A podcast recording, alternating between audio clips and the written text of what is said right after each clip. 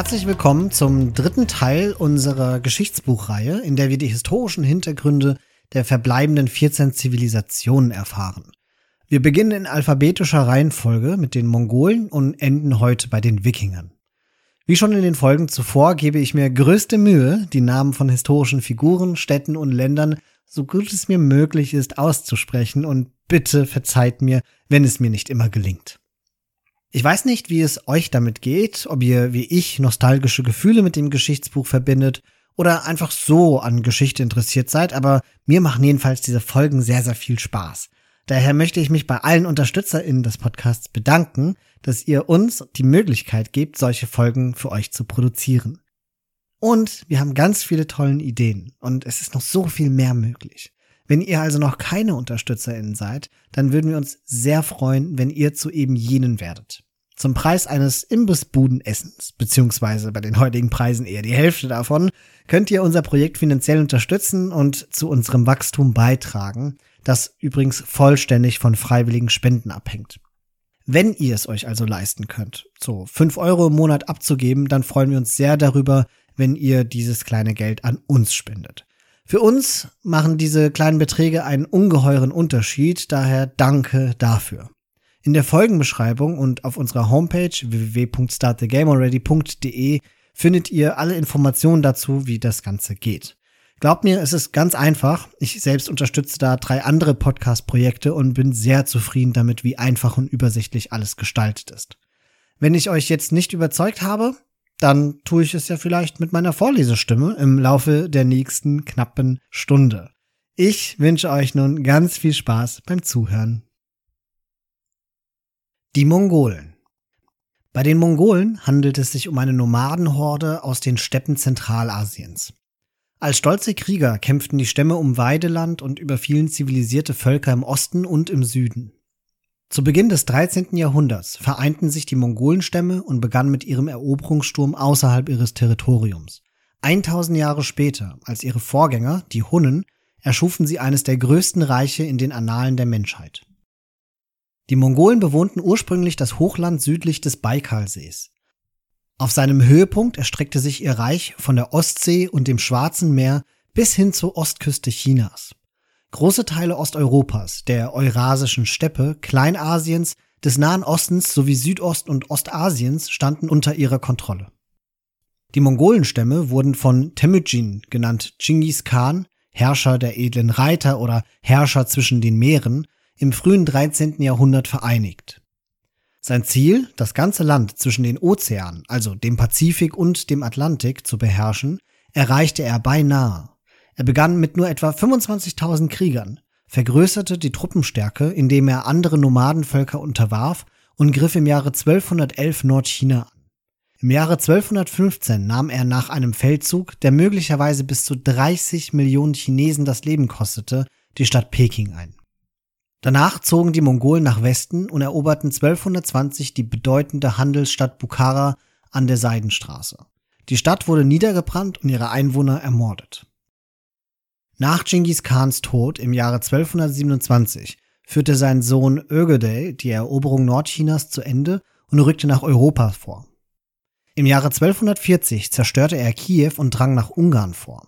Als Ögedei 1241 während eines Feldzugs starb, strömte das Heer zurück in die Steppe, um die Frage der Nachfolge zu klären.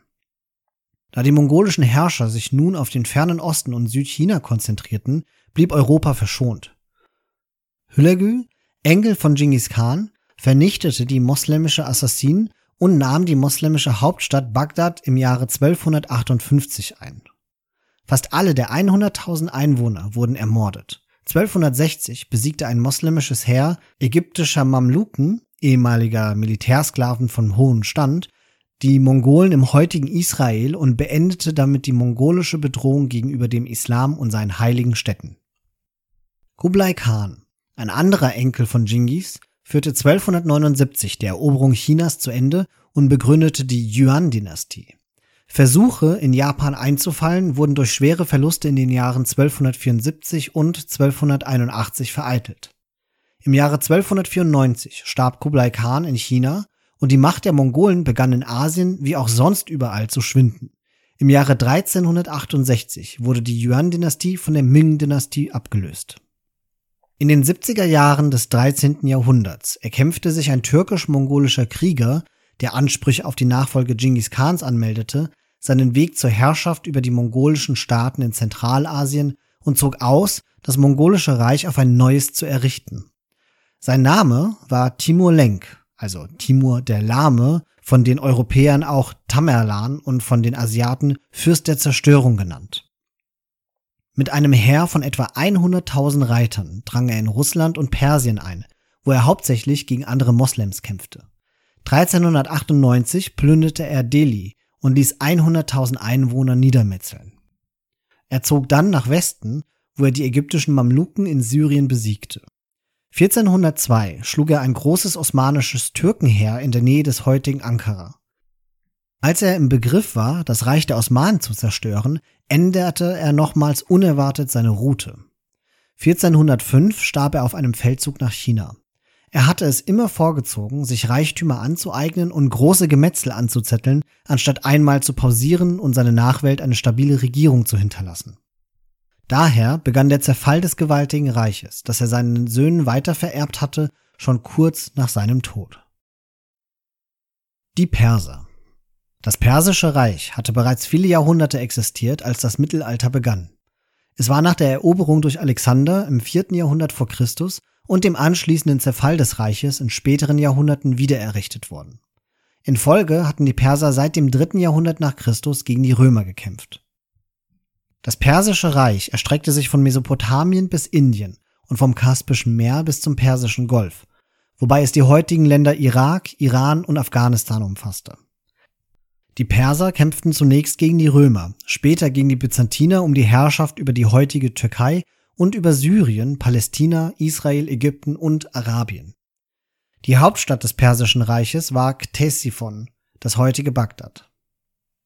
Im Laufe des dritten und vierten Jahrhunderts unternahmen die Römer mehrmals den Versuch, die Perser zu unterwerfen.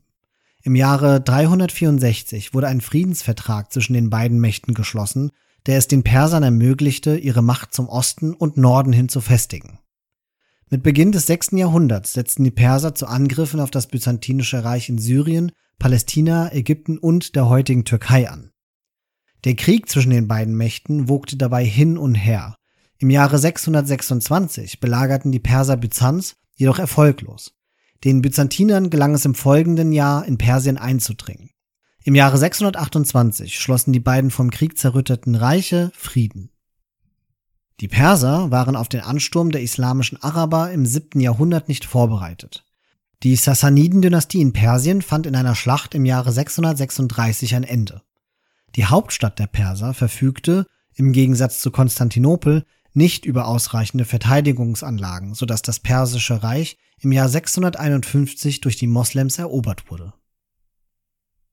Die Polen Archäologische Funde und kodifizierte Überbleibsel mündlicher Überlieferung weisen darauf hin, dass die Regionen, die das heutige Polen umfassen, während eines Großteils der Völkerwanderung im 4. bis 6. Jahrhundert nach Christus von germanisch sprechenden Völkern bewohnt waren. Bis zum 6. Jahrhundert waren diese Gruppen jedoch nach Westen und Süden gewandert und neue Ankömmlinge begannen, die Region zu bevölkern. Kleine Gruppen baltischsprachiger Völker siedelten sich im Nordosten an, während im übrigen Gebiet vor allem Sprecher des lechischen Zweiges der westslawischen Sprachen heimisch waren. Nicht archäologische Beweise, die die Ereignisse der folgenden Jahrhunderte beschreiben, sind spärlich, doch die materielle Kultur deutet auf das allmähliche Wachstum von Siedlungen Handels- und Handwerkszentren und slawischen Burgwellen hin. Befestigte Gemeinschaften, die auf einen angespannten Wettbewerb um das Territorium und auf die Konsolidierung der politischen Macht hindeuten. Diese wurden im 8. und 9. Jahrhundert immer häufiger, in einer Zeit, in der die Region oft von avarischen und mährischen Eindringlingen bedroht wurde. Um die Wende zum 10. Jahrhundert strömten die Ungarn nach Mitteleuropa und brachten das bestehende Machtgleichgewicht und mit ihm mehrere Staaten zu Fall. Zu diesem Zeitpunkt hatte das Christentum begonnen, sich von Westen und Süden her in der Region auszubreiten, da die Karolinger und Byzantiner um den Einfluss bei der örtlichen Bevölkerung konkurrierten. Auch weil die Ungarn die Kommunikation zwischen Byzanz und Mitteleuropa unterbrachen, gewann der lateinische Katholizismus an Zugkraft und schuf ein zartes Band zwischen den neuen Konvertiten und ihren westlichen Nachbarn. Über die folgenden Jahrzehnte festigte die herzogliche Dynastie der Piasten allmählich ihre Macht und bildete einen frühen polnischen Staat. Unter Mieszko I., der ca. von 930 bis 992 lebte, durchlief der Staat eine von Mieszkos Frau Dobrawa vorangetriebene Christianisierung, erweiterte seine Grenzen und knüpfte engere Kontakte zu den benachbarten Mächten, insbesondere zu Böhmen und dem Heiligen Römischen Reich im Westen. Im Jahr 1025 wurde Mieszkos Sohn Boleslav der Tapfere, der von 967 bis 1025 lebte, bekannt für erfolgreiche Feldzüge gegen das Heilige Römische Reich und die Kiewer Rus, kurz vor seinem Tod zum König ernannt. Die Periode des Wachstums und der Expansion Polens setzte sich unter Boleslavs Nachfolgern etwa ein Jahrhundert lang fort.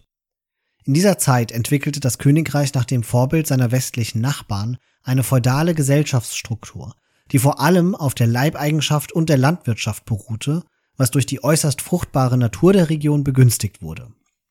Diese Epoche des Erfolgs und der Konsolidierung wurde jedoch abrupt unterbrochen, als Boleslav III. Schiefmund das Königreich 1138 unter seinen Söhnen aufteilte und damit eine Tendenz zu verstärktem Lokalpatriotismus und Teilungen auslöste, die jahrzehntelang auf Polen lasten sollte. Im frühen 13. Jahrhundert trugen sich zwei Ereignisse zu, die sich als katastrophal für das Königreich erweisen sollten. Zum einen zog ein lokaler Herzog den deutschen Orden in einen Krieg gegen die heidnischen Preußen und etablierte seine Präsenz im Ostseeraum. Zum anderen stießen die mongolischen Horden von 1240 bis 41 nach Mitteleuropa vor, zerstörten einen Großteil der örtlichen Infrastruktur und töteten tausende Menschen. Erst zu Beginn des 14. Jahrhunderts beanspruchten die polnischen Könige die Souveränität über die Gebiete, die ihre Vorfahren regiert hatten. Allerdings hatten sie mit dem Deutschen Orden einen neuen und mächtigen Konkurrenten, der versuchte, seine Herrschaftsgebiete nach Pommern auszuweiten. Der Konflikt schwelte auf mehreren Ebenen, denn der Orden trachtete nicht nur nach den benachbarten Territorien, sondern missbilligte auch die Politik der religiösen Toleranz der polnischen Monarchie. Im Vergleich zu seinen westlichen Nachbarn war Polen nämlich äußerst fortschrittlich in der Etablierung und Wahrung der Rechte und Privilegien seiner religiösen Minderheiten, insbesondere der Juden. Polen blieb von der Beulenpestpandemie von 1346 bis 1353 relativ verschont, was vor allem an den strengen, aber erfolgreichen Quarantänemaßnahmen lag, die Kasimir III. der Große, der von 1310 bis 1370 lebte, verhängte. Der König war auch für seine Fähigkeiten als Verwalter, Förderer der Bildung und militärischer Anführer bekannt. 1384 erbte Hedwig, der von 1373 bis 1399 lebte, die erste Königin Polens, den Thron. Trotz ihres jungen Alters erwies sie sich als hervorragende politische Strategin und lokale Verwalterin, gewann die Herzen des einfachen Volkes und schaffte es durch die Heirat mit dem mächtigen litauischen Heiden Herzog Jogaila eine politische Verbindung mit diesem sowie auch dessen Cousin Vytautas einzugehen. Nach Jadwigas frühem Tod sollte Jogaila, dessen Taufname Wladislaw II. Jagiejo lautete, noch über drei Jahrzehnte erfolgreich regieren, wobei er 1410 bei Grunwald die Macht des deutschen Ordens brach. Die Reiche, die Hedwig zusammenführte, sollten schließlich Polen-Litauen bilden, einen mächtigen gemeinsamen Staat, der in den folgenden Jahrhunderten einen Großteil Mittel- und Osteuropas beherrschte. Mehrere Faktoren trugen zu einem beispiellosen Wachstum im spätmittelalterlichen Polen bei. Verbesserte landwirtschaftliche Techniken steigerten die Produktivität und den Export, was zu einem massiven Wachstum des Wohlstands führte. Dies führte zu einem Machtzuwachs des Adels und stärkte den Staat lokal und zentral. Schließlich förderte eine nachdrückliche Politik der religiösen Toleranz die innere Stabilität in einer Zeit, in der das übrige Europa von religiösen Konflikten heimgesucht wurde. Infolgedessen wurde Polen-Litauen zu einem wichtigen Akteur in Mittel- und Osteuropa und stand oft an der Seite Ungarns im Kampf gegen die europäische Expansion der Osmanen während des späten Mittelalters und der frühen Neuzeit. Die Portugiesen Wie die Geschichte Spaniens kann auch die mittelalterliche Geschichte Portugals in drei große Kapitel unterteilt werden. Die Ausdehnung des Westgotenreichs nach dem Zusammenbruch des Römischen Reichs, das Erstarken des Islams auf der Iberischen Halbinsel und die Wiedereroberung durch die christlichen Königreiche. Besonders während des dritten Kapitels wichen die portugiesischen und die spanische Geschichte voneinander ab, woraus zwei unterschiedliche Kulturen resultierten. Die Reconquista der iberischen Halbinsel wurde von Pelagius, einem westgotischen Adligen, initiiert, der im Jahr 722 erfolgreich gegen die muslimischen Eroberer rebellierte. Mit dieser Tat war er der Erste, der wieder eine christliche Herrschaft etablierte, das Königreich von Asturias. In den nächsten zwei Jahrhunderten dehnten Pelagius Nachfolger ihre Herrschaft über den Nordwesten der Insel aus. Am nennenswertesten ist die Eroberung der Stadt Portucale, heutiges Porto, und des umgebenden Gebiets durch Vimara Perez im Jahre 868. Als Zeichen der Dankbarkeit ernannte ihn König Alfonso III. zum Grafen von Portugal. Geografisch isoliert und als Grenzregion weit entfernt vom königlichen Hof genoss die erste Grafschaft Portucale ein relativ hohes Maß an politischer Autonomie.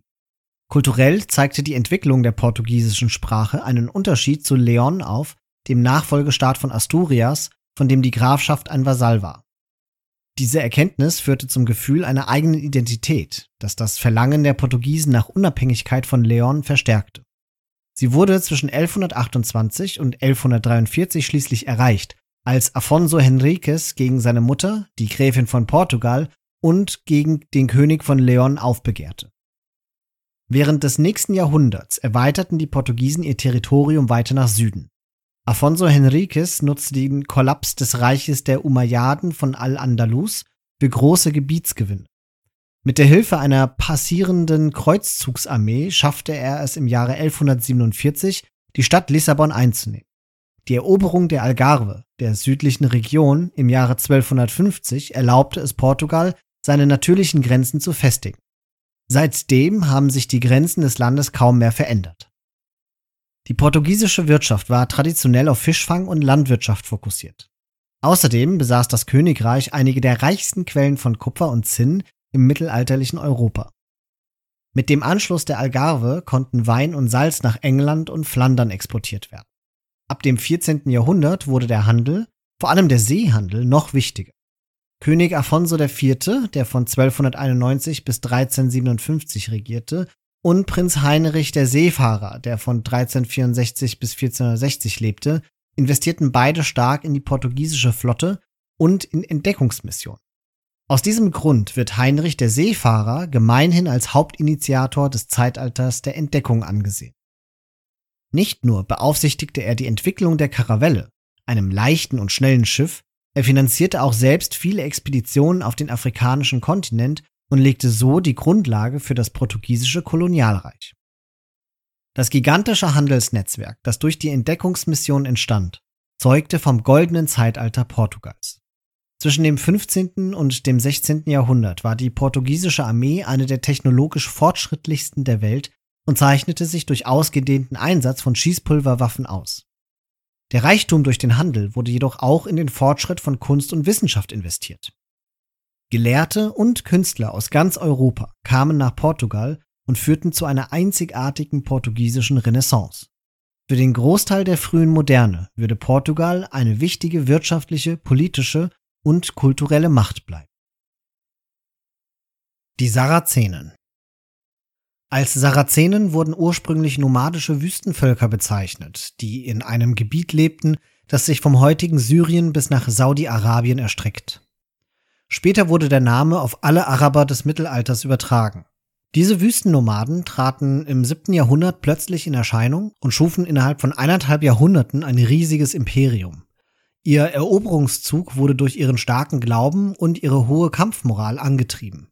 Den Lehren des Propheten Mohammed folgend wollten sie die religiöse und politische Landschaft des gesamten Erdreiches verändern. 613 gründete der Prophet Mohammed eine neue Religion, die er Islam nannte. In seiner Heimatstadt Mekka weitgehend unbeachtet zog er sich nach Medina zurück, baute sich dort eine starke Gefolgschaft auf und kehrte zurück, um Mekka anzugreifen und zu erobern. Nach seinem Tod im Jahre 631 wurden seine Lehren im Koran, dem heiligen Buch des Islam, gesammelt und niedergeschrieben. 634 begannen seine Anhänger den Dschihad, den Heiligen Krieg. Innerhalb von fünf Jahren überrannten sie Ägypten, Palästina und Syrien. Ihre Toleranz gegenüber den Juden und Christen erleichterte ihren Eroberungszug, denn diese hatten unter der Unterdrückung der Byzantiner sehr gelitten.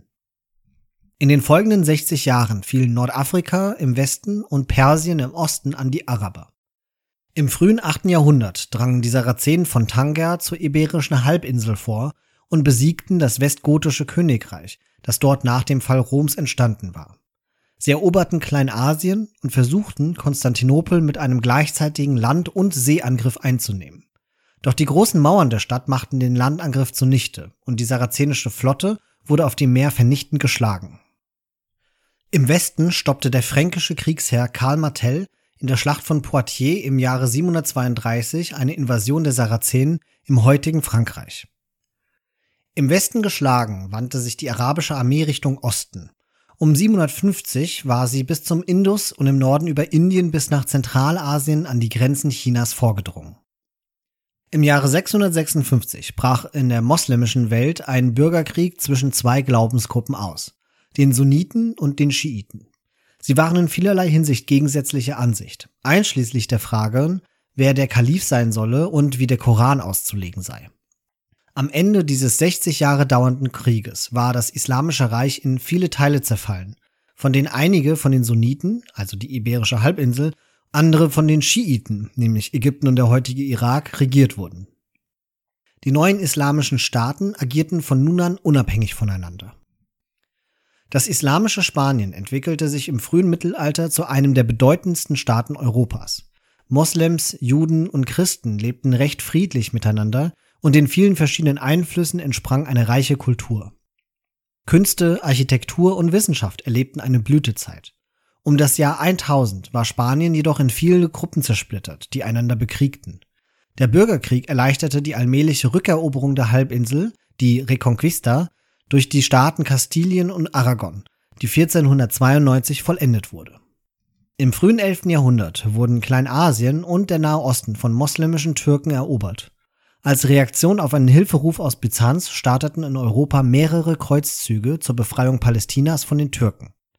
Im ersten Kreuzzug mussten die unabhängigen islamischen Staaten dieser Region Palästina und die Mittelmeerküste aufgeben. Am Ende des 12. Jahrhunderts gelangte es dem großen sarazenischen Führer Saladin, Ägypten, Syrien und einige kleinere Staaten zu vereinigen und Jerusalem zurückzuerobern. Die islamischen Staaten behielten weit über das Mittelalter hinaus ihre Unabhängigkeit bei und entwickelten sich zu den heutigen arabischen Staaten des Nahen Ostens und Nordafrikas. Sie erlebten jedoch einen wirtschaftlichen Niedergang, als die europäischen Staaten im 15. und 16. Jahrhundert eigene Handelsrouten nach Asien eröffneten. Die Sizilianer. Als das Weströmische Reich im 5. Jahrhundert nach Christus der inneren Unbeständigkeit und dem Druck durch Bedrohung von außen erlag, wurde sogar sein Herzstück überrannt. Italien und Sizilien fielen erst an die Vandalen und dann an die Ostgoten. Kurz darauf begann der byzantinische Kaiser Justinian, der von 482 bis 565 lebte, eine Reihe von Feldzügen, die hauptsächlich von seinen Generälen Belisar und Narses angeführt wurden um das verlorene Gebiet zurückzuerobern. Den daraus resultierenden Konflikt, bekannt als der Gotenkrieg, der von 535 bis 554 währte, konnte Byzanz zwar für sich entscheiden, doch wurden dabei große Teile Italiens irreparabel verwüstet. Kurz nach Justinians Tod strömten die Langobarden nach Italien und besetzten den größten Teil der Halbinsel. Die Byzantiner hielten jedoch in Sizilien und Gebieten in Süditalien Stellung. Diese Regionen sollten in den nächsten Jahrhunderten in byzantinischer Hand bleiben, wurden aber ohne Unterlass von Invasionen und Piraten aus dem Süden bedroht, da die islamischen Kalifate ihre Einflusssphären über Nordafrika und das Mittelmeer ausweiteten. Im 9. Jahrhundert kam es zu einer vollständigen Eroberung, die in Sizilien von längerer Dauer sein sollte als in Italien. In Apulien wurde das Emirat von Bari 871 von karolingischen und byzantinischen Truppen zurückerobert doch bis heute noch tragen mehrere Buchten in der Region den Namen Covo dei Saracini, Bucht der Sarazenen, ein Zeugnis ihres Vermächtnisses und der anhaltenden Raubzüge durch Piraten. Um 965 war Sizilien vollständig in der Hand islamischer Emire. Wirtschaftliche Reformen und eine stabile, friedliche Verwaltung unter islamischer Herrschaft führten zu einer Zeit des Wohlstands, aber der byzantinische Expansionismus im frühen 11. Jahrhundert führte zu einem erneuten Konflikt mit den Langobarden in Italien und den islamischen Emiren auf Sizilien. Das daraus resultierende Machtvakuum zog einen neuen Eindringling an, die Normannen. Obwohl sie ursprünglich lediglich als Söldner rekrutiert worden waren, sahen diese unerschrockenen Abenteurer und furchterregenden Krieger in Italien eine Chance, sich eine vielversprechendere und profitablere Zukunft aufzubauen, als sie als kleine Adlige oder landlose Ritter in der Normandie finden könnten. Vor allem zwei normannische Familien, die Drengot und die Hauteville, emigrierten und etablierten sich im Lauf der Zeit in Italien. Einer dieser Normannen, Robert de Hauteville, der von 1015 bis 1085 lebte, seinen Zeitgenossen als Giscard der Fuchs bekannt, kam um 1047 an die Spitze einer kleinen Gruppe von Anhängern nach Italien. Im Jahr 1059 regierte er einen Großteil von Apulien und Kalibrien als Herzog, und kurz darauf begannen er und sein Bruder Roger Bosso ihren Feldzug zur Eroberung Siziliens. Während Robert ein geschickter Krieger war, galt Roger als ebenso gerissener Staatsmann, der in der Lage war, die komplexen politischen und administrativen Klimata zu bewältigen, mit denen er konfrontiert war. Bald eroberte Roger Sizilien, während Giscard weitere Feldzüge gegen die Byzantiner in Italien und Griechenland durchsetzte, 1071 Bari eroberte und zusammen mit seiner Frau Sichelgaita und seinem Sohn Bohemund von Taranto 1081 eine byzantinische Armee in der Name von Dyrrhachium vernichtend schlug. Als nach dem Aufruf von Papst Urban II. zum Heiligen Kreuzzug Scharen von Rittern aus ganz Europa mit ihrem Gefolge gen Osten zogen, schlossen sich Bohemund und sein Neffe Tankred der Kreuzzugstruppe an. Nachdem er erfolgreich die Besetzung und anschließende Verteidigung Antiochias von den Seldschuken geleitet hatte, etablierte sich Bohemund als Herrscher der Stadt, während Tankred nach Jerusalem weiterzog. Während die meisten Kreuzfahrer als außerordentlich gewalttätig und brutal berüchtigt waren, eignete sich Tankred einen Ruf als geschickter, aber edler Krieger an, der sich darum bemühte, das Töten unschuldiger Zivilisten und anderer unbeteiligter Dritter während der schnellen Eroberung Jerusalems, Palästinas und Teilen Syriens durch die Kreuzfahrer zu verhindern. Die Italo-Normannen, wie die Eroberer und Herrscher im normannischen Italien und Sizilien heute genannt werden, waren auf dem Schlachtfeld so erfolgreich wegen ihrer wilden Entschlossenheit, ihrer starken militärischen Tradition, ihrem scharfsinnigen Taktikverständnis, ihrer Gerissenheit und dem beachtlichen Tempo ihres Vormarschs. Darin ähnelten sie am ehesten ihren Vorfahren unter den Wikingern und Franken, aber als sie sich in Italien und Sizilien niederließen, eigneten sie sich auch örtliche kulturelle Bräuche und Verwaltungsnormen an. Dieser Synkretismus in Kombination mit einem zunehmenden, toleranten Umgang mit lokalen Bevölkerungsgruppen und religiösen Gruppen schuf eine einzigartige und florierende Kultur und legte den Grundstein für einen erfolgreichen Staat. Die Italo-Normannen waren auch beeindruckende Bauherren. Sie sicherten ihr Land mit gewaltigen Donjons, genannten Wehrtürmen, und errichteten prächtige Paläste und hochaufragende Kathedralen. Kein Herrscher verkörpert diesen Komplex von Eigenschaften und Hintergründen besser als Roger II. von Sizilien, der von 1095 bis 1154 lebte, der Rebellionen von innen und Invasionen von außen trotzte, um das normannische Italien und Sizilien unter einer einzigen Krone zu vereinen und sein Königreich in ein wirtschaftliches Machtzentrum zu verwandeln. Durch die Ernennung von Höflingen und Funktionären unterschiedlicher Herkunft und die Schirmherrschaft der kontinentalen griechischen und arabischen Kunst und Kultur schuf Roger einen wahrhaft kosmopolitischen Staat. Seine Nachfolger erwiesen sich jedoch als weniger umsichtige Herrscher und ihre Misswirtschaft des Königreichs führte dazu, dass es zunächst in deutsche, dann fränkische, spanische und schließlich byzantinische Einflusssphären fiel, unter denen es schnell verfiel und schließlich einverleibt wurde.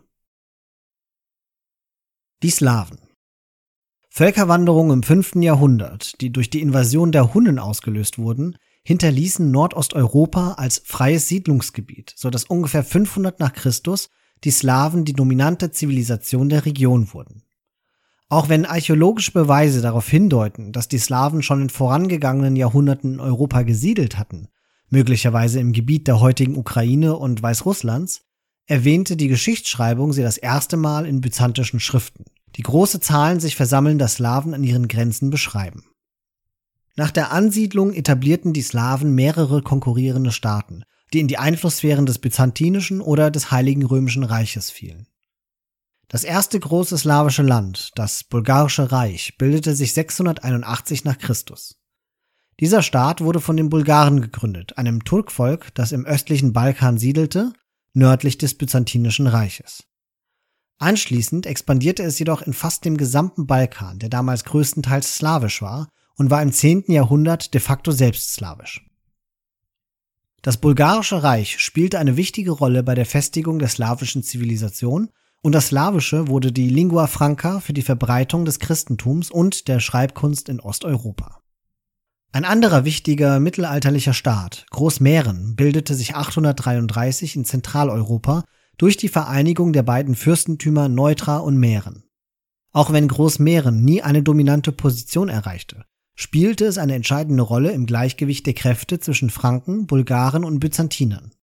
Als Rastislav, Fürst von Großmähren, die Byzantiner um Hilfe bei der Übersetzung der christlichen Schriften ins Slawische bat, entwickelten die beiden byzantinischen Missionare, Kyrill und Method, die mit dieser Aufgabe betraut wurden, erfolgreich das erste slawische Alphabet und schrieben im Jahr 863 den ältesten Text der slawischen Literatur, die Übersetzung eines christlichen Evangeliums. Der wahrscheinlich letzte große mittelalterliche slawische Staat wurde 882 nach Christus um Kiew in der heutigen Ukraine gegründet. Dieses Königreich, Kiewer Rus genannt, hatte, auch wenn es fast ausschließlich von Slawen bewohnt war, eine skandinavische Herrscherschicht, die Rus genannt, die sich mit dem Sieg über die türkischen Chasaren die Macht in der Region gesichert hatten. Die Befreiung dieser und verschiedener anderer slawischen Städte erlaubte ihnen, sich auf interne Entwicklung zu fokussieren, anstatt andere Länder zu dienen. Das Reich profitierte wirtschaftlich von seiner geografischen Lage in der Mitte der europäisch-asiatischen Handelsroute und in der Nähe des persischen und byzantinischen Reiches. Unter der Regierung von Jaroslav dem Weisen wurde der Kiewer Staat nicht nur der größte seiner Zeit, sondern erreichte zudem eine hohe Alphabetisierungsrate führte Besitzrechte für Frauen ein und hatte eine Rechtsprechung, die fast ohne die Todesstrafe auskam. Dennoch führte der Tod Jaroslavs zum allmählichen Zerfall des Staates, der 1240 letztendlich den Mongolen zum Opfer fiel. Während des Mittelalters leiteten die slawischen Fürsten ein Feudalsystem, aber im Gegensatz zu anderen europäischen Staaten wurde die Macht des Königs durch hochrangige Aristokraten, Bojaren genannt, eingeschränkt. Die Bojaren waren nicht nur mächtige Grundbesitzer mit vielen Leibeigenen unter ihrem Kommando, sondern auch Anführer der Streitkräfte und der staatlichen Organe.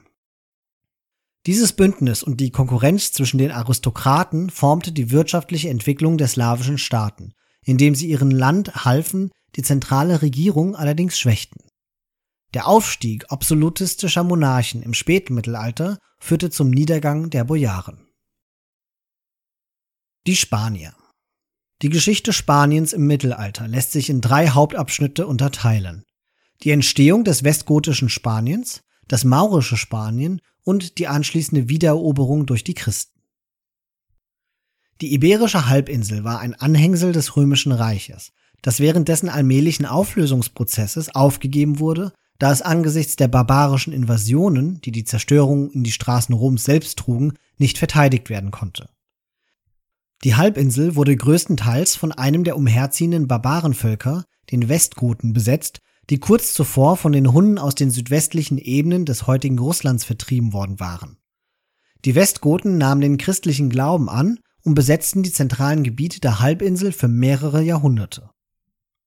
Als sich einer der westgotischen Fürsten im 8. Jahrhundert mit der Bitte um Unterstützung gegen den König an die Moslems Nordafrikas wendete, war das Tor für die muslimische Expansion über die Straße von Gibraltar aufgestoßen. Innerhalb von 50 Jahren hatten die Moslems den größten Teil der Halbinsel besetzt. Nur kleine Gebiete in den Bergen und im Norden waren nicht unter ihrer Kontrolle. Das muslimische oder maurische Spanien entwickelte sich rasch zu einer der fortschrittlichsten Kulturen Europas im Mittelalter. Mit relativem Frieden gesegnet blühten Landwirtschaft, Handel, Münzprägung und die verschiedenen Gewerbe. Spanien profitierte darüber hinaus von der weit verbreiteten Gelehrsamkeit der muslimischen Welt. Cordoba wurde nach Konstantinopel zur größten und fortschrittlichsten Stadt Europas. Mit einer Bevölkerung von über einer halben Million Menschen, einer atemberaubenden Architektur, großen Kunstwerken, einer einzigartigen Bibliothek und bedeutenden Zentren von Wissen und Gelehrsamkeit. Friede und Wohlstand wurden jedoch durch die interne Spaltung bedroht, als lokale Machthaber um die Vorherrschaft rangen und durch Angriffe von außen gefährdet, sowohl aus dem christlichen Norden als auch durch das moslemische Nordafrika. Mitte des 13. Jahrhunderts bestand das maurische Spanien nur noch aus einem einzelnen Königreich, dessen Hauptstadt Granada war. Die christlichen Königreiche des Nordens nagten beständig an der muslimischen Herrschaft, wenn sie sich auch oft in internen Streitereien aufrieben. Portugal spaltete sich ab und wurde zu einem eigenständigen Königreich. Das maurische Granada überlebte mehrere Jahrhunderte lang dank großzügiger Tribute an die Christen im Norden und einer geschickten Diplomatie, die es verstand, die Widersacher gegeneinander auszuspielen. Im Jahr 1469 jedoch heiratete Isabella I. von Kastilien Fernando II. von Aragon, vereinte die beiden konkurrierenden christlichen Königreiche und läutete damit den Untergang des maurischen Spaniens ein. Das mittelalterliche Spanien war voller Gegensätze. Es besaß die Vorzüge einer multikulturellen Gesellschaft, die lateinische, jüdische, christliche, arabische und muslimische Strömung zu einer einzigartigen und reichen Kultur vereinigte. Gleichzeitig jedoch kam es zu einem gewaltsamen Aufeinandertreffen vieler dieser kulturellen Kräfte. Die Kollision zweier unterschiedlicher Kulturen ist oft grausam. Die Reconquista zog sich über acht Jahrhunderte lang hin und erzeugte ein Klima von Rücksichtslosigkeit und Intoleranz. Die christlichen Soldaten, die letztendlich die Moslems aus Spanien vertrieben, machten als hervorragende Kämpfer von sich reden. Granada fiel schließlich unter den gemeinsamen Anstrengungen von Aragon und Kastilien im Frühjahr 1492, einem bedeutenden Jahr, in dem Christoph Kolumbus unter der Schirmherrschaft König Isabellas die neue Welt für Europa entdeckte und mitsamt ihrer eingeborenen Bevölkerung in Besitz nahm. Die Tataren Historisch hat sich die Bedeutung des Ethnonyms Tatar häufig geändert, um verschiedene turk- und mongolischsprachige Völker in den eurasischen Steppen und umliegenden Gebieten zu bezeichnen. Erstmals wurde der Ausdruck für ein Bündnis nomadischer Stämme verwendet, die ab dem 5. Jahrhundert in der nordöstlichen Mongolei lebten. Im 11. Jahrhundert wurden sie in einen erbitterten Krieg gegen die Mongolen verwickelt. Unter Genghis Khan, dessen Herrschaft von 1206 bis 1227 dauerte, besiegten die Mongolen die Tataren und errichteten eines der größten Reiche in der Geschichte. Ironischerweise bezeichneten die Rus und Europäer die Mongolen als Tataren. Nach dem Tod Genghis Khans gründete diese Tataren viele Nachfolgerstaaten des mongolischen Reiches. Obwohl keiner die Ausdehnung des letzteren erreichte, wurden einige dieser Staaten mächtige Reiche. Als das Mongolenreich in vier Teile geteilt wurde, wurde die Konnotation mit den Tataren vor allem auf die nordwestliche Region bezogen, bekannt als die Goldene Horde, die von 1227 bis 1502 existierte. Unter Batu Khan, dessen Herrschaft von 1227 bis 1255 reichte, führten die Tataren die westwärtige Expansion fort und eroberten Kumanien, Wolgo-Bulgarien, die Kiewer Rus und Osteuropa. Um diese gewaltigen Gebiete kontrollieren zu können, verließen sie sich auf die hohe Mobilität ihres leichten, berittenen Heeres. Die robusten mongolischen Pferde erlaubten es ihnen, auch Feldzüge im kalten Klima der russischen Steppe zu führen. Obwohl sie es bevorzugten, ihre Feinde in offene Schlachten zu locken, beauftragten die Tataren regelmäßig chinesische Ingenieure, Belagerungswaffen für sie zu bauen, wenn sie Städte einnahmen. Durch die Eroberung vieler Turkstämme wurde die tatarische Kultur im Laufe der Zeit turkifiziert. Darüber hinaus wurde die Goldene Horde islamisiert, als Usbek Khan, dessen Herrschaft von 1313 bis 1341 reichte, den Islam als Staatsreligion annahm. Um darüber hinaus mit den alten Traditionen zu brechen, verlegte er die Hauptstadt Sarai an einen neuen Ort. Die Stadt wurde schnell zu einem der größten urbanen Zentren der Region. Als Usbek starb, hatte die Goldene Horde ihre größte Ausdehnung erreicht, zerfiel allerdings bald darauf wieder. Die enorme Zahl der Opfer, die der Schwarze Tod in den 1340er Jahren forderte, brachte die tatarische Wirtschaft durcheinander, die auf Tributen und interkontinentalem Handel auf der Seidenstraße beruhte. Nicht mehr in der Lage, seine gewaltigen Armeen zu halten, zerfiel das Reich in kleinere Kanate. Als sich am Ende des 14. Jahrhunderts alle Nachfolgerstaaten des mongolischen Reiches auflösten, schien das Zeitalter der Nomadenkriege vorbei zu sein. Doch in diesem politischen Vakuum kam ein neuer tatarischer Kriegsfürst, genannt Timur, dessen Herrschaft von 1370 bis 1405 langte, an die Macht. Anfangs nur der Kopf einer kleinen Räubertruppe nutzte Timur seine militärische Begabung dazu, 1370 das Chagatai-Khanat zu übernehmen und das Timuridenreich, das von 1370 bis 1507 existierte, zu gründen.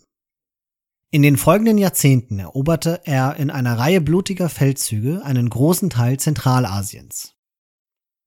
In Delhi und Aleppo befahl er beispielsweise den Bau von Minaretten aus den Schädeln geköpfter Gefangener. Im Kontrast zu seiner Brutalität auf dem Schlachtfeld war Timur ein aktiver Förderer der Kultur. Er engagierte erfahrene Kunsthandwerker aus dem ganzen Reich und brachte sie an seinem Hof in Samarkand zusammen. Die Kunst blühte auf, als sich aus dem kulturellen Zusammenspiel, das er ermöglichte, neue Stile und Techniken entwickelten. In der Architektur perfektionierten die Temuriden den seldschukischen Stil mit Kuppeln, geometrischen Mustern und blauen und türkisen Kacheln. Das Gur Emir, Timurs Mausoleum, wird als Krönung der persisch-mongolischen Architektur angesehen. Während die kulturelle Blüte über Timurs Tod hinausreichen sollte, war sein politisches Vermächtnis begrenzt. Da die Einigkeit des Timuridenreiches auf seinem persönlichen Charisma beruht hatte, wurde der Staat von Bürgerkriegen zerrissen. Die Ära der tatarischen Vorherrschaft fand schließlich ihr Ende.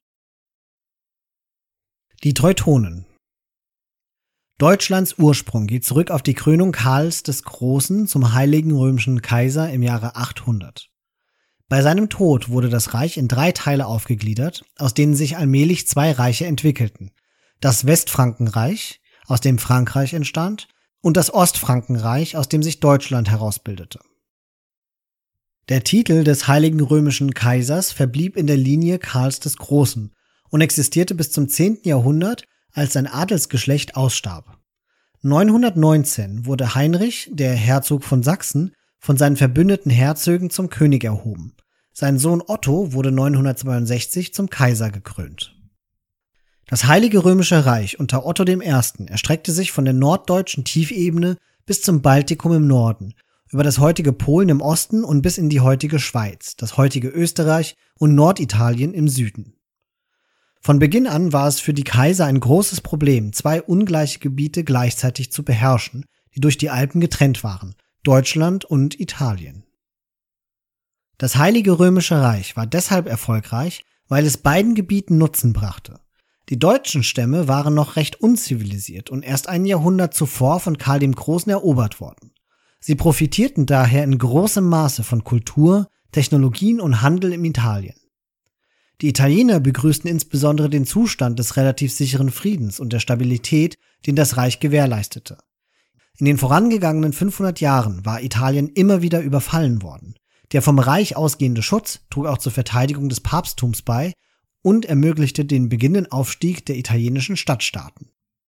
Die Reichsheere bestanden zum einen aus Pächtern von Kirchenland, die dem Kaiser zu Dienst verpflichtet waren, zum anderen aus Ministerialien, die als Ritter die bestmögliche Ausbildung und Ausrüstung erhielten, aber nicht Herr ihrer selbst waren. Diese Heere wurden eingesetzt, um Aufstände und Revolten von Landadligen und Bauern niederzuschlagen oder um sich gegen die Überfälle der Wikinger aus dem Norden und den Magyaren aus dem Osten zu wehren. Da Deutschland eine Anhäufung von unabhängigen, miteinander konkurrierenden Fürstentümern blieb, wurden die deutschen Krieger mit der Zeit immer geschickter und erfahrener. Die berühmtesten deutschen Soldaten waren die Deutschritter, ein religiöser Orden, der während der Zeit der Kreuzzüge entstand. Die Deutschritter verbreiteten das Christentum durch Eroberungszüge im Baltikum und wurden schließlich von Alexander Nevsky in der Schlacht auf dem gefrorenen Pepussee geschlagen. Ein Streit zwischen dem Kaiser und der Kirche über das Recht, Bischöfe einzusetzen, schwächte die Stellung des Kaisers in Deutschland und in Italien. In den Zeiten, in denen der Kaiser vorübergehend exkommuniziert war und gegen Rom ein regelrechter Krieg geführt wurde, schwand die kaiserliche Autorität. Die deutschen Landesfürsten bauten ihren Grundbesitz aus und schlugen die Wikinger zurück, ohne dass sich der Kaiser einmischte oder Unterstützung gewährte. In Italien fanden sich die aufsteigenden Stadtstaaten zum Lombardenbund zusammen und weigerten sich, den Kaiser anzuerkennen. Die politische Macht in Deutschland und Italien ging auf die Landesfürsten und die Städte über. Die Ministerialen rebellierten, übernahmen die Herrschaft über die Städte und Burgen, in denen sie einquartiert waren, und erklärten sich zu Freien. Während verzweifelt versucht wurde, Italien zurückzugewinnen, wurden den Landesfürsten in Deutschland mehr Zugeständnisse gemacht. In der Mitte des 13. Jahrhunderts existierte das Heilige Römische Reich nur noch dem Namen nach. Der Thron wurde 20 Jahre lang nicht bestiegen. Die deutschen Fürsten kümmerten sich nur um ihr eigenes Besitztum. Die italienischen Stadtstaaten wollten keinen deutschen Herrscher mehr und waren stark genug, um sich zu verteidigen. Die nachfolgenden Kaiser im Mittelalter wurden zwar von deutschen Fürsten gewählt, besaßen jedoch nur insofern Macht, als sie selbst als Territorialfürsten ihre Hausmacht ausübten. Deutschland stellte für viele Jahrhunderte lang in Europa eine eher unbedeutende Macht dar. Die Türken Der Name Türken bezieht sich auf zwei verschiedene muslimische Völker im Nahen Osten. Zum einen die Seldschuken, zum anderen die Ottomanen. Die Seldschuken waren Nomaden aus den Steppen in der Nähe des Kaspischen Meeres, die um das 10. Jahrhundert herum zum Islam konvertierten. Etwa 70.000 Seldschuken verdingten sich als Söldner und schlossen die Reihen der islamischen Armee des Kalifen von Bagdad, wo sie schon bald zu Sunniten konvertierten. Im Jahre 1055 bildeten sie die eigentliche Macht hinter dem Kalifen in Bagdad und dehnten ihre Herrschaft allmählich aus. Ihre Führer erhielten den Titel Sultan, also zu Deutsch Autorität. Bis zum Jahre 1100 beherrschten sie den größten Teil Anatoliens, das sie den Byzantinern abgenommen hatten, Palästina, die Länder um den Persischen Golf und die heiligen Städte Arabiens. Im Osten reicht ihre Herrschaft bis nach Samarkand. Im Jahre 1071 gelang den Seldschuken ein überwältiger Sieg über eine byzantinische Armee bei Manzikert in der heutigen Türkei, der zur Folge hatte, dass ein Großteil Anatoliens von den Türken besetzt wurde. Fast zur gleichen Zeit nahmen sie mit Erfolg Jerusalem ein, das unter der Herrschaft ägyptischer Moslems gestanden hatte. Diese beiden Ereignisse schockierten sowohl Byzantiner als auch die päpstliche Macht und die christlichen Europäer. Sie reagierten mit Kreuzzügen, die die folgenden 200 Jahre andauerten. Die Seldschuken waren zwar erschöpft von den immer wiederkehrenden Kriegen mit den Kreuzrittern, konnten die Herrschaft über Palästina aber schließlich zurückgewinnen. Zur gleichen Zeit wurden sie von den Assassinen, einer ketzerischen Sekte des Islam, bedroht.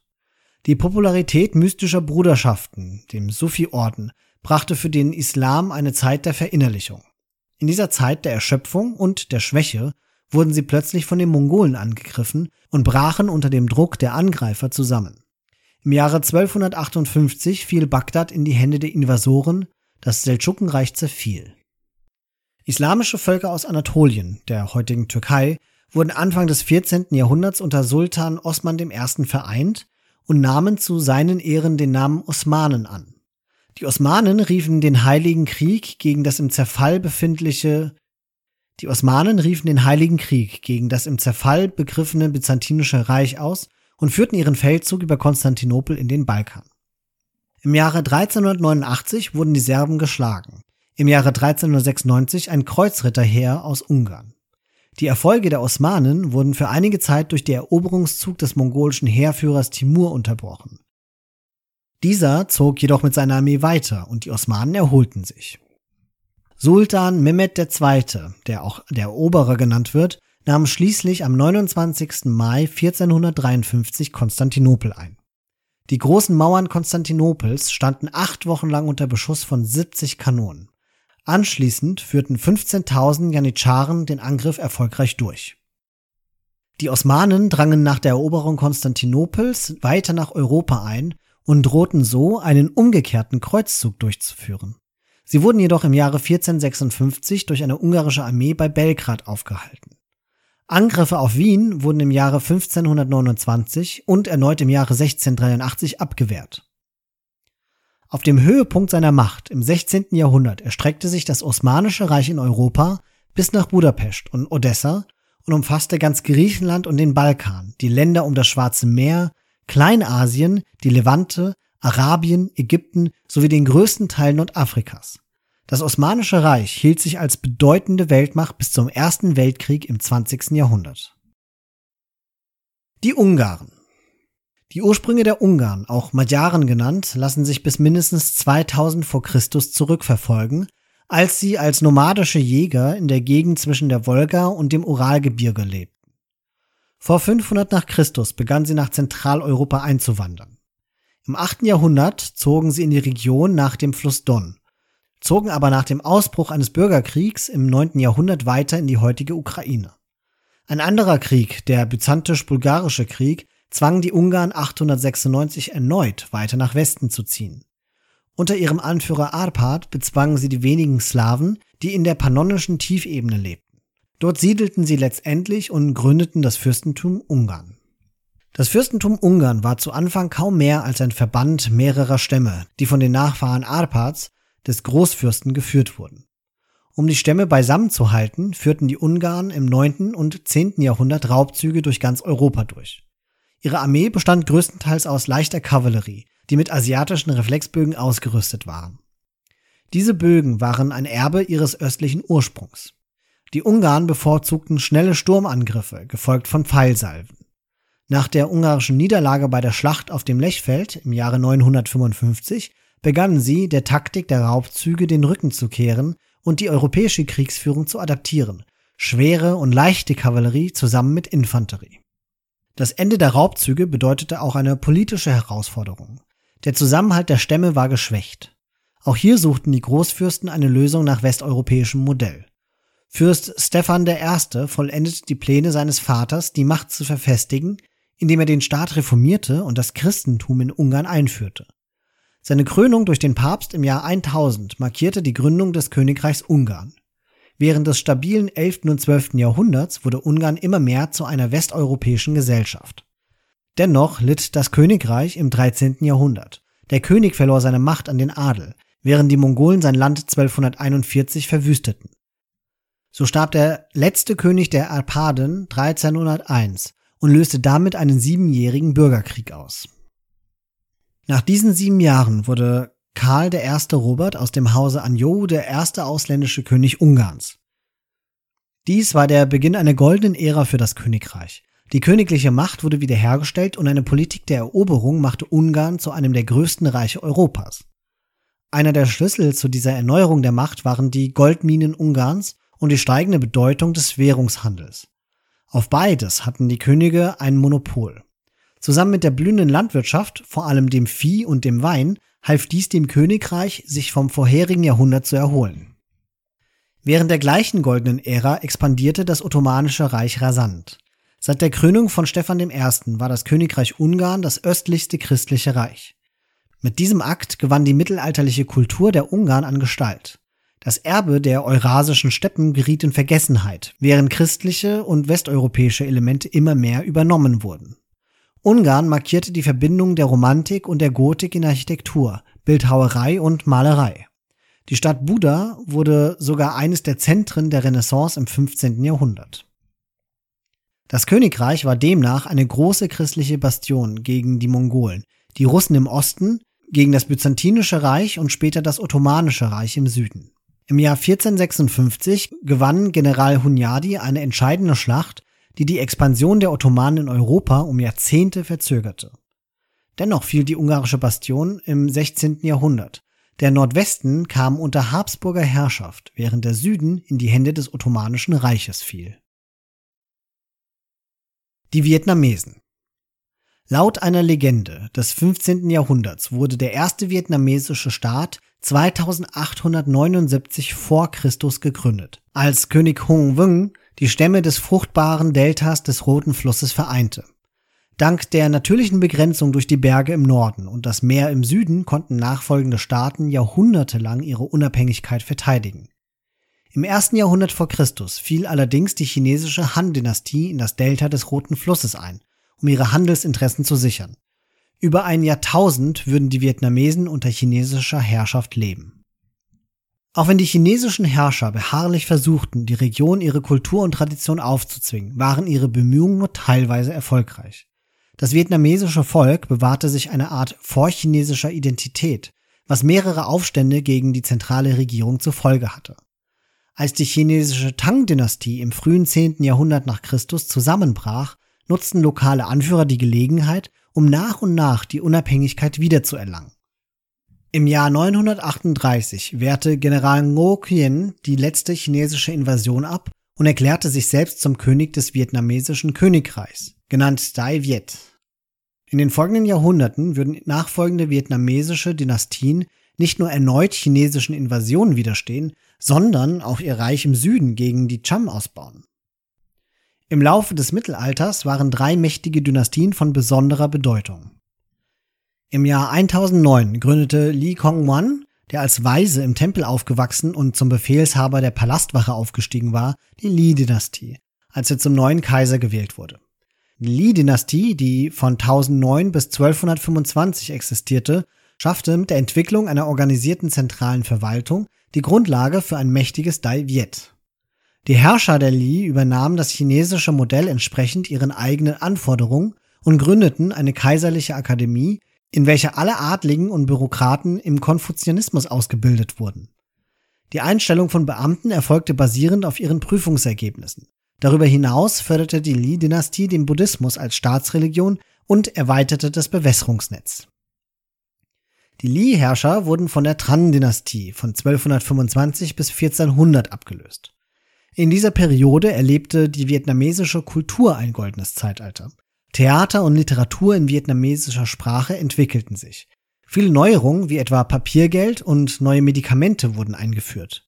Vor allem sind die Tran jedoch für ihr militärisches Geschick berühmt. In den Jahren 1257, 1284 und 1287 wehrten sie durch klugen Einsatz von Gelände- und Guerillataktiken die Mongolenheere von Kublai Khan ab. Beflügelt durch Wirtschafts- und Bevölkerungswachstum zogen die Vietnamesen gegen das Königreich Champa zu Feld um ihr Reich zu vergrößern, vermochten letztlich aber nicht das ganze Königreich zu erobern. Die Tran behielten eine spezialisierte Armee aus Infanterie und Bogenschützen, reduzierten allerdings Kosten, indem sich die Einheiten in Friedenszeiten mit der Ausbildung abwechselten. Bis zum Jahr 1390 hatten die Vietnamesen auch die Verwendung von Schießpulver von China übernommen. Nachdem die Ho-Dynastie, die von 1400 bis 1407 existierte, die Tran-Herrschaft gestürzt hatte, kam es unter dem Vorwand, die Tran-Dynastie wiederherzustellen, zu einer chinesischen Invasion. Zwei Jahrzehnte strenger Herrschaft folgten, bis Le Loi, Sohn eines lokalen Dorfanführers, im Jahr 1418 eine Rebellion begann. Nach zehn Jahren stellte Le Loi die Unabhängigkeit von Dai Viet wieder her, indem er die Ming-Herrscher besiegte. Während der Lei-Dynastie, die von 1428 bis 1788 existierte, konvertierte der Staat zum Konfuzianismus als Hauptreligion und das Rechtssystem wurde nach chinesischem Vorbild umgestellt. Unter dem Herrscher Le Tan der von 1460 bis 1497 lebte, erlebte Dai Viet erneut ein goldenes Zeitalter. Er stellte die landwirtschaftliche Produktion wieder her, überarbeitete das Steuersystem und reorganisierte die Verwaltung. Im Jahr 1471 schaffte der Herrscher, was den Tran nie gelungen war. Er besiegte das Champa-Königreich. Nach Litanton blieb der Thron noch bis durch den Großteil der vorneuzeitlichen Periode hinweg in der Hand der Le-Dynastie, welche die am längsten herrschende Dynastie in der vietnamesischen Geschichte wurde. Die Wikinger Die Wikinger waren die letzten der von den Römern als Germanen bezeichneten barbarischen Stämme, die Europa terrorisierten. Sie kamen mit ihren Drachenbooten, diesen Namen hatten sie wegen der geschnitzten Drachenköpfe an Bug und Heck aus ihren Heimatländern in Skandinavien und schlugen plötzlich vom Meer aus zu. Anfangs griffen sie an, plünderten und zogen sich dann zurück, bevor ein bewaffneter Widerstand aufgestellt werden konnte. Mit der Zeit wurden sie jedoch kühner. Schließlich besetzten und besiedelten sie bedeutende Teile Europas. Als Heiden zögerten sie nicht, Geistliche zu töten und Kirchenbesitz zu plündern und wurden wegen ihrer Härte und Bösartigkeit gefürchtet. Gleichzeitig waren sie bemerkenswerte Handwerker, Segler, Forscher und Händler. Die Heimatländer der Wikinger waren Norwegen, Schweden und Dänemark. Sie und ihre Nachkommen beherrschten, zumindest für einige Zeit, den größten Teil der Ostseeküste, einen großen Teil Russlands, die Normandie in Frankreich, England, Sizilien, Süditalien und Teile Palästinas. Sie entdeckten Island im Jahre 825, wobei irische Mönche bereits dort gewesen waren, und siedelten sich dort im Jahre 875 an. Sie kolonisierten Grönland im Jahre 985. Es gibt Hinweise darauf, dass die Wikinger Neufundland erreichten und bereits 500 Jahre vor Kolumbus einen Teil Nordamerikas erforschten. Die Wikinger begannen im 6. und 7. Jahrhundert mit den Angriffen und der anschließenden Besiedlung des östlichen Teils der Ostsee. Am Ende des 8. Jahrhunderts führten die Wikinger Angriffe entlang der Flüsse des heutigen Russlands durch und errichteten Verteidigungsanlagen entlang des Weges. Im 9. Jahrhundert beherrschten sie Kiew und im Jahre 907 griff eine Streitmacht von 2000 Schiffen und 80.000 Männern Konstantinopel an. Der Kaiser von Byzanz gewährte den Angreifern sehr günstige Handelsbedingungen, um sie zu besänftigen. Die Wikinger schlugen gegen Ende des 8. Jahrhunderts zunächst im Westen zu.